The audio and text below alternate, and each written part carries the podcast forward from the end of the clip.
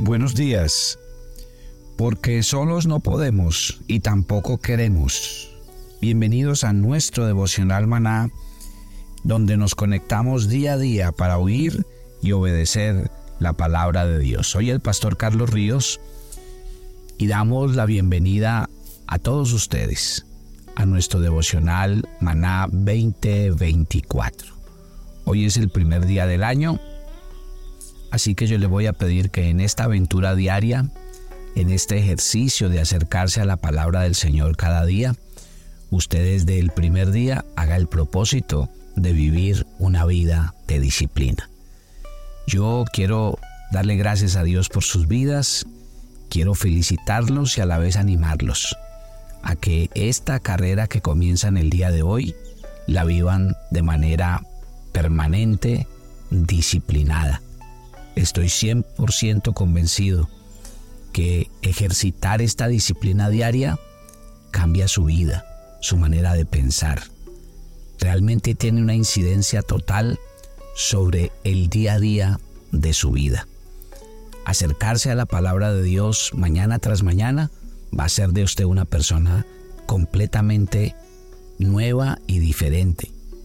Acercarse a la palabra de Dios cada mañana le va a dotar, le va a habilitar y le va a capacitar para enfrentarse a los retos que cada día la vida nos ofrece.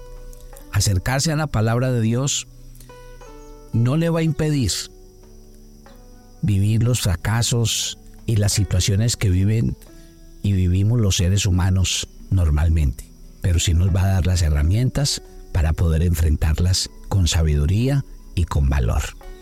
Así que una vez más, les invito, les animo, les desafío a que en su corazón busquen a Dios este año 2024 y así marquen la diferencia para sus vidas. Bueno, a todos los que tienen su agenda devocional, les voy a pedir, tomen su agenda ese va a ser una herramienta, va a ser un instrumento, va a ser como un equipo que no puede faltar en la tarea del día a día. Yo quiero que mire su agenda como algo que Dios va a usar en su vida para fijar en usted una rutina y una disciplina que le va a acercar a la palabra de Dios y que le va a dar cada día mayor sabiduría en el conocimiento de las escrituras. Así que usted va a tener su agenda siempre a la mano. Puede ser en su mesa de noche, puede ser en el lugar donde usted ha determinado sentarse a escribir. ¿Qué hay que hacer para los que se acercan a la agenda todos los días?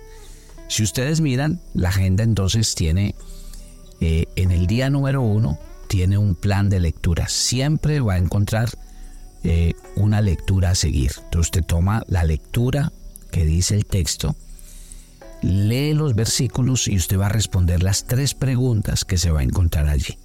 No importa que usted no se sepa las respuestas, haga lo más aproximado que usted se imagine, porque siempre al final de cada semana nosotros le vamos a hacer llegar las respuestas a través de las redes sociales y usted puede comparar y poquito a poco se va a dar cuenta cómo avanza en esa eh, análisis e interpretación de lo que Dios quiere hablarle a su vida.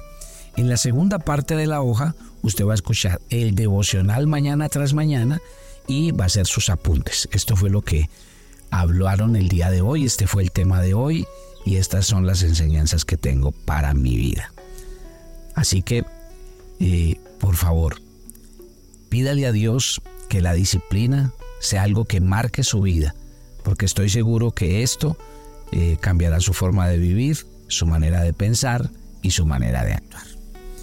Así que los animo, los, los invito a que en el nombre del Señor comencemos esta experiencia maravillosa. Nosotros durante el mes de enero vamos a entrar en una dinámica. Al comenzar la agenda hay algo que se llama el plan de vida, ¿sí? Mi propósito de vida. Y todos nosotros nacimos con un plan y con un propósito de Dios. Y la idea es que nosotros aprendamos en las siete áreas críticas de la vida a hacer un plan. Si usted nunca ha hecho un plan, entonces lo va a hacer conmigo. Yo le voy a dar las herramientas para que lo haga y usted va a diseñar un plan para el 2024 en el que va a encomendar a Dios su vida, su camino, sus proyectos más importantes, pero asegurándonos de lo que vamos a estudiar esta semana en el devocional y es asegurándonos que nuestros planes no sean los nuestros, sino los de Dios. Que nosotros podamos colocar nuestros planes, nuestro futuro, nuestros objetivos más inmediatos en el altar de Dios, encomendárselos a Él y decirle, Señor, ¿esto es lo que tú tienes para mí? ¿O qué es lo que tú esperas y deseas de mí? ¿Para qué me creaste? ¿Con qué propósito estoy aquí en la tierra? Eso es muy importante. Vivir para un propósito. Escribir unas metas determinadas. El testimonio que siempre he escuchado es que las personas me dicen, pastor, me quedo sorprendido cuando reviso mi agenda al final de año, cuando reviso mis planes, cuántas de las cosas que escribí se volvieron una realidad a lo largo del año. Es que así es. Escribir tiene su secreto. Y cuando uno escribe, eh, tiene la oportunidad no solamente de acercarse y revisar, sino también eh, de volver cada día a ratificar lo que Dios ha puesto en nuestros corazones. Para mí hay un tema muy importante el día de hoy y lo voy a hacer con él. Eh, voy a hacer una lectura que aparece en el libro de Josué en el capítulo 7. Acuérdese que en Josué capítulo 7 se narra la historia de un hombre que tomó eh, del enemigo algo que Dios les había dicho que no hiciera. Josué capítulo 6 fue el, eh, el capítulo donde eh, Dios le entregó al pueblo de Israel la tierra de Jericó, ¿se acuerdan? Era una ciudad muy difícil, pero sin embargo Dios les ordenó que dieran siete vueltas sobre la ciudad y dice que las murallas cayeron y Dios les entregó aquella ciudad. La orden era que no tomaran nada de ellos, absolutamente nada podían tomar, ni oro, ni plata, ni vestidos. Pero como siempre, no falta quien desafía las órdenes de Dios y se habla de, una, de un hombre llamado Acam, que este hombre, según el versículo 1, tomó del pueblo enemigo y dice que la ira del Señor se encendió no contra Acam ni su familia solamente, sino contra todo el pueblo de Israel. Y dice entonces que Josué eh, envió hombres desde Jericó a Jai, dice el versículo 2, estoy leyendo Josué 7, que está junto a Betabén, hacia el oriente de Betel, y les habló diciendo, subid y reconocer la tierra. Ellos subieron, reconocieron a Jai, y volviendo a Josué le dijeron, no suba todo el pueblo, sino que suban como dos mil o tres mil hombres, y tomarán a Jai no fatigues a todo el pueblo yendo allí porque son pocos. El siguiente desafío que tenían después de haber eh, Dios entregado la tierra de Jericó era tomar un pueblo mucho más pequeño. O sea, comparar a Jai con Jericó era nada, porque es que Jericó era una ciudad muy difícil por sus murallas, era prácticamente impenetrable, estaba muy bien eh, asegurada, había muchos soldados. Bueno, pero sin embargo Dios les entregó a Jericó. Ahora llegar a Jai no era tan complicado, porque dice la Biblia que era una ciudad pequeña, de pocos habitantes, y de hecho dice que cuando José manda a los, a los hombres a que vayan y reconozcan a Jai, ellos vienen diciéndole, no, no mande tantas personas, no hay necesidad porque realmente es una ciudad chica. Pero mire lo que pasó. Dice en el versículo 4, estoy leyendo Josué 7, subieron del pueblo como tres mil hombres, los cuales huyeron delante de los de Jai, y los de Jai mataron a, unas 30, a unos 36 hombres, y los siguieron y los derrotaron, por lo cual el corazón del pueblo desfalleció y vino a ser como agua. Para Josué esto fue un golpe muy difícil.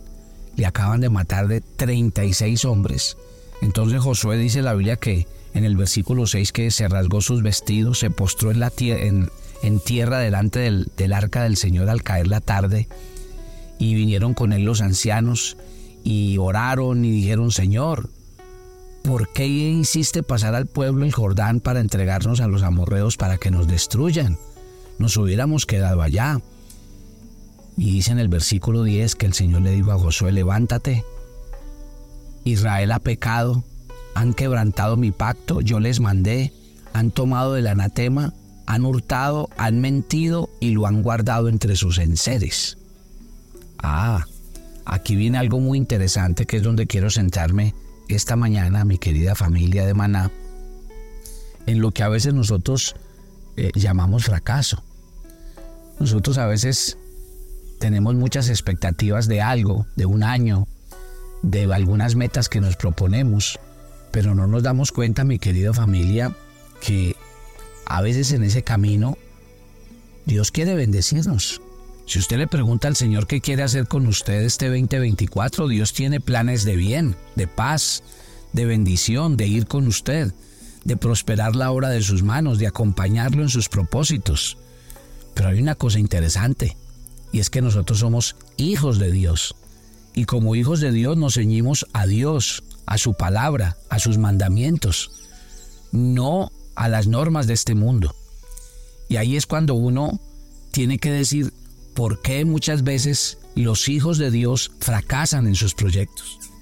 Y no necesariamente fracasan porque es que les va mal, porque sí, porque están de mala suerte, porque las cosas no salieron, porque los proyectos no se cumplieron, hubo muchas trabas, no. Hay algo que acaba de pasar con Israel. ¿Cómo es que después de una aplastante victoria como la que tuvieron en Jericó, ahora acaban de matar a 36 hombres, de perder la vida por un error? ¿Y cuál fue el error? El error fue muy grande, porque ellos creyeron que la victoria pues tenía que ver con con la estrategia de guerra, con el número de hombres. Y resulta que ahí es donde los hijos de Dios cometemos un craso error. Muchas veces los fracasos que vamos a vivir en la vida como cristianos y como hijos de Dios no es porque Dios no quiera bendecirnos, ni porque las circunstancias no ayudan, ni porque es que el mundo está difícil. ¿Sabe por qué es? Por no seguir las simples normas. Mire, simples normas de oír la voz de Dios. Yo quiero ser muy claro con usted. Somos hijos de Dios. Si la gente del mundo que no tiene a Cristo en el corazón se levanta, vive su vida, hacen lo que quieren, hacen su voluntad, toman sus decisiones, es porque ellos no tienen a Dios en sus vidas, ni quien los gobierne, ni tienen el referente de la palabra de Dios. De ellos no hablemos esta mañana. Pero yo sí quiero hablar de ustedes, los hijos de Dios. Porque hay algo que le pasó a Josué. Y es que Josué se dejó llevar por la lógica, por la razón. Josué no oró. Josué no pidió la dirección de Dios. Y ahí es donde yo creo que ahí está el fracaso de muchos de los hijos de Dios. Porque hay algo que Dios no va a permitir en nuestras vidas. Dios dio una orden, yo les voy a entregar esa tierra y no van a tomar nada de ellos. Y uno desafió la voz de Dios y tomó. Y eso, esa fue la causa de que empezara una sensación rara en Israel en el capítulo 7 de Josué. Porque cuando los hombres vinieron a Josué y le dijeron, Jai es una tierra pequeña de poquitos habitantes, no necesitamos enviar a ambos. Josué debió entender una cosa. La victoria que tuvimos ayer, ¿por qué la tuvimos? Por nuestro ejército, por nuestra fuerza, por nuestra sabiduría, porque somos buenas personas. Claro que no. El que nos dio la victoria fue Dios, por lo cual, así el siguiente pueblo, sea un pueblo pequeño, insignificante, al que lo vencemos fácilmente, igual hay que arrodillarse y colocar en el altar de Dios esto. Y mire cuál fue el resultado. Un pueblo pequeño les mató sus hombres y los hizo devolver derrotados. El fracaso en la vida de un cristiano, el fracaso en la vida de un hijo de Dios, tiene que ver con estos sencillos detalles. La Biblia dice que pecado es el que sabe hacer lo bueno y no lo hace. Y usted sabe que mañana tras mañana hay que levantarse a buscar a Dios. Que mañana tras mañana hay que levantarse a tomar de la sabiduría de la palabra de Dios para que me ayude a tomar decisiones en el diario vivir yo no me puedo confiar. Y aquí no solo un hombre fue y tomó y le trajo la maldición al pueblo, sino que además de eso su líder se confió. Y claro, ellos van a hacerle luego el reclamo a Dios, lo que nos pasa a todos, porque me fue mal, porque no me salió tal cosa, porque las cosas no se dieron, porque si todo estaba como para mí no salió, ¿por qué? ¿Y por qué no hiciste lo que tenías que hacer? Es que tu única tarea era arrodillarte, colocar en el altar de Dios tu vida, encomendar tu camino, tu proyecto y Dios va a hacer. Pero no. Es en esas pequeñas cosas, mi querida familia, donde estamos fallando y eso está abriéndole la puerta al fracaso en nuestras vidas. Si algo tiene que marcar este 2024 para nuestras vidas, es entender que nosotros no podemos dejar de hacer lo que tenemos que hacer. A usted se le puede pasar cualquier cosa en el día, menos buscar a Dios, menos irse sin tomar el alimento espiritual diario para su vida porque eso le abre las puertas a sus enemigos, al fracaso, a la derrota, a que el mundo tome el control sobre su vida. Cuando un hijo de Dios le da el lugar a Dios que es, entonces las cosas son diferentes. Y eso fue lo que pasó. Mire que Josué lo primero que hizo cuando fracasaron, ¿qué fue? Ahí sí fue y se arrodilló con todos los ancianos, oró y Dios le dijo, no, no oren, corrijan lo que hay que hacer primero. Vaya y miren quién tomó tesoro de sus enemigos. Y, encontró que Acam confesó y dice la Biblia que Dios ejecutó juicio sobre él y toda su familia. Todos ellos perdieron la vida porque ya Dios se los había advertido. Y en segundo lugar, lo que hicieron fue, ahora sí, colocar en el altar de Dios la victoria sobre Jai y eso fue lo que pasaron. Fueron y los vencieron. Está claro, mire, es una, una lección tan sencilla, pero mire lo que pasó. Del capítulo 6 al capítulo 7 de Josué el ambiente se enrareció. Todo cambió. En un momento a otro lo que era victoria y bendición se convirtió en fracaso, se convirtió como en oscuridad, como en caos. Algo está pasando. Y solo hubo un pequeño detalle. Y el pequeño detalle está el fracaso muchas veces en nuestra vida no tiene nada que ver con que Dios no nos quiera bendecir ni nos quiera abrir puertas, sino que somos nosotros los que le abrimos las puertas al enemigo. Si usted es un hijo de Dios, tenga mucho cuidado con las decisiones que toma, porque Acam no podía tomar eso del enemigo. Y es lo mismo. Si usted es un hijo y una hija de Dios, hay que vivir por principios. Cada vez que usted tome una decisión que lo aleja de los principios de la palabra de Dios, es abrirle una puerta al fracaso, a la derrota y a la frustración en su vida. Son sencillos detalles, pero yo les he dicho, ojo que es el primer devocional del año y se los quiero advertir en el nombre del Señor. Lo que ustedes oyen aquí mañana tras mañana es la palabra de Dios, no es una sugerencia. Y la palabra de Dios es para obedecerla. La palabra de Dios es para oírla y ponerla por obra cada día, porque así es que las cosas cambian en nuestro corazón. Padre, gracias por esta mañana. Este primer devocional del día de hoy nos sentencia lo que puede ser un año totalmente diferente para nuestras vidas. No cometer el error que cometió Acam y su familia, Josué y su familia. El primero desobedeciendo a Dios abiertamente y el segundo no tomando la dirección de Dios cuando era el momento de hacerlo. Permítenos entender que este espacio devocional cada mañana es por el que tengo que luchar cada día, para que esto sea lo más importante, buscar a Dios, buscar su palabra y hacer de ella la fuente de bendición, de dirección que mi vida necesita. Te encomiendo este día, te encomiendo este año, te encomiendo cada oyente de maná y te doy gracias por oír esta oración y por estar con nosotros en Cristo Jesús. Y yo los espero ustedes mañana para que avancemos en este propósito de cómo comenzar este año 2024. Bendiciones para todos.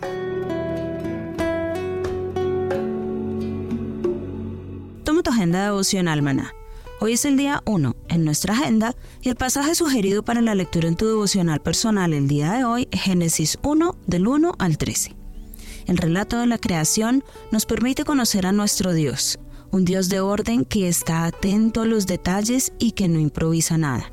Así que inicia este año reconociendo la mano poderosa y de amor de Dios en tu vida, agradeciendo por cada detalle en el que lo has visto obrar.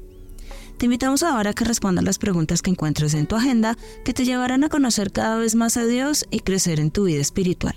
Y para confirmar tus respuestas, visita nuestra cuenta de Facebook Devocional Maná, nuestra página web devocionalmaná.com o escaneando el código QR que encuentras en tu agenda.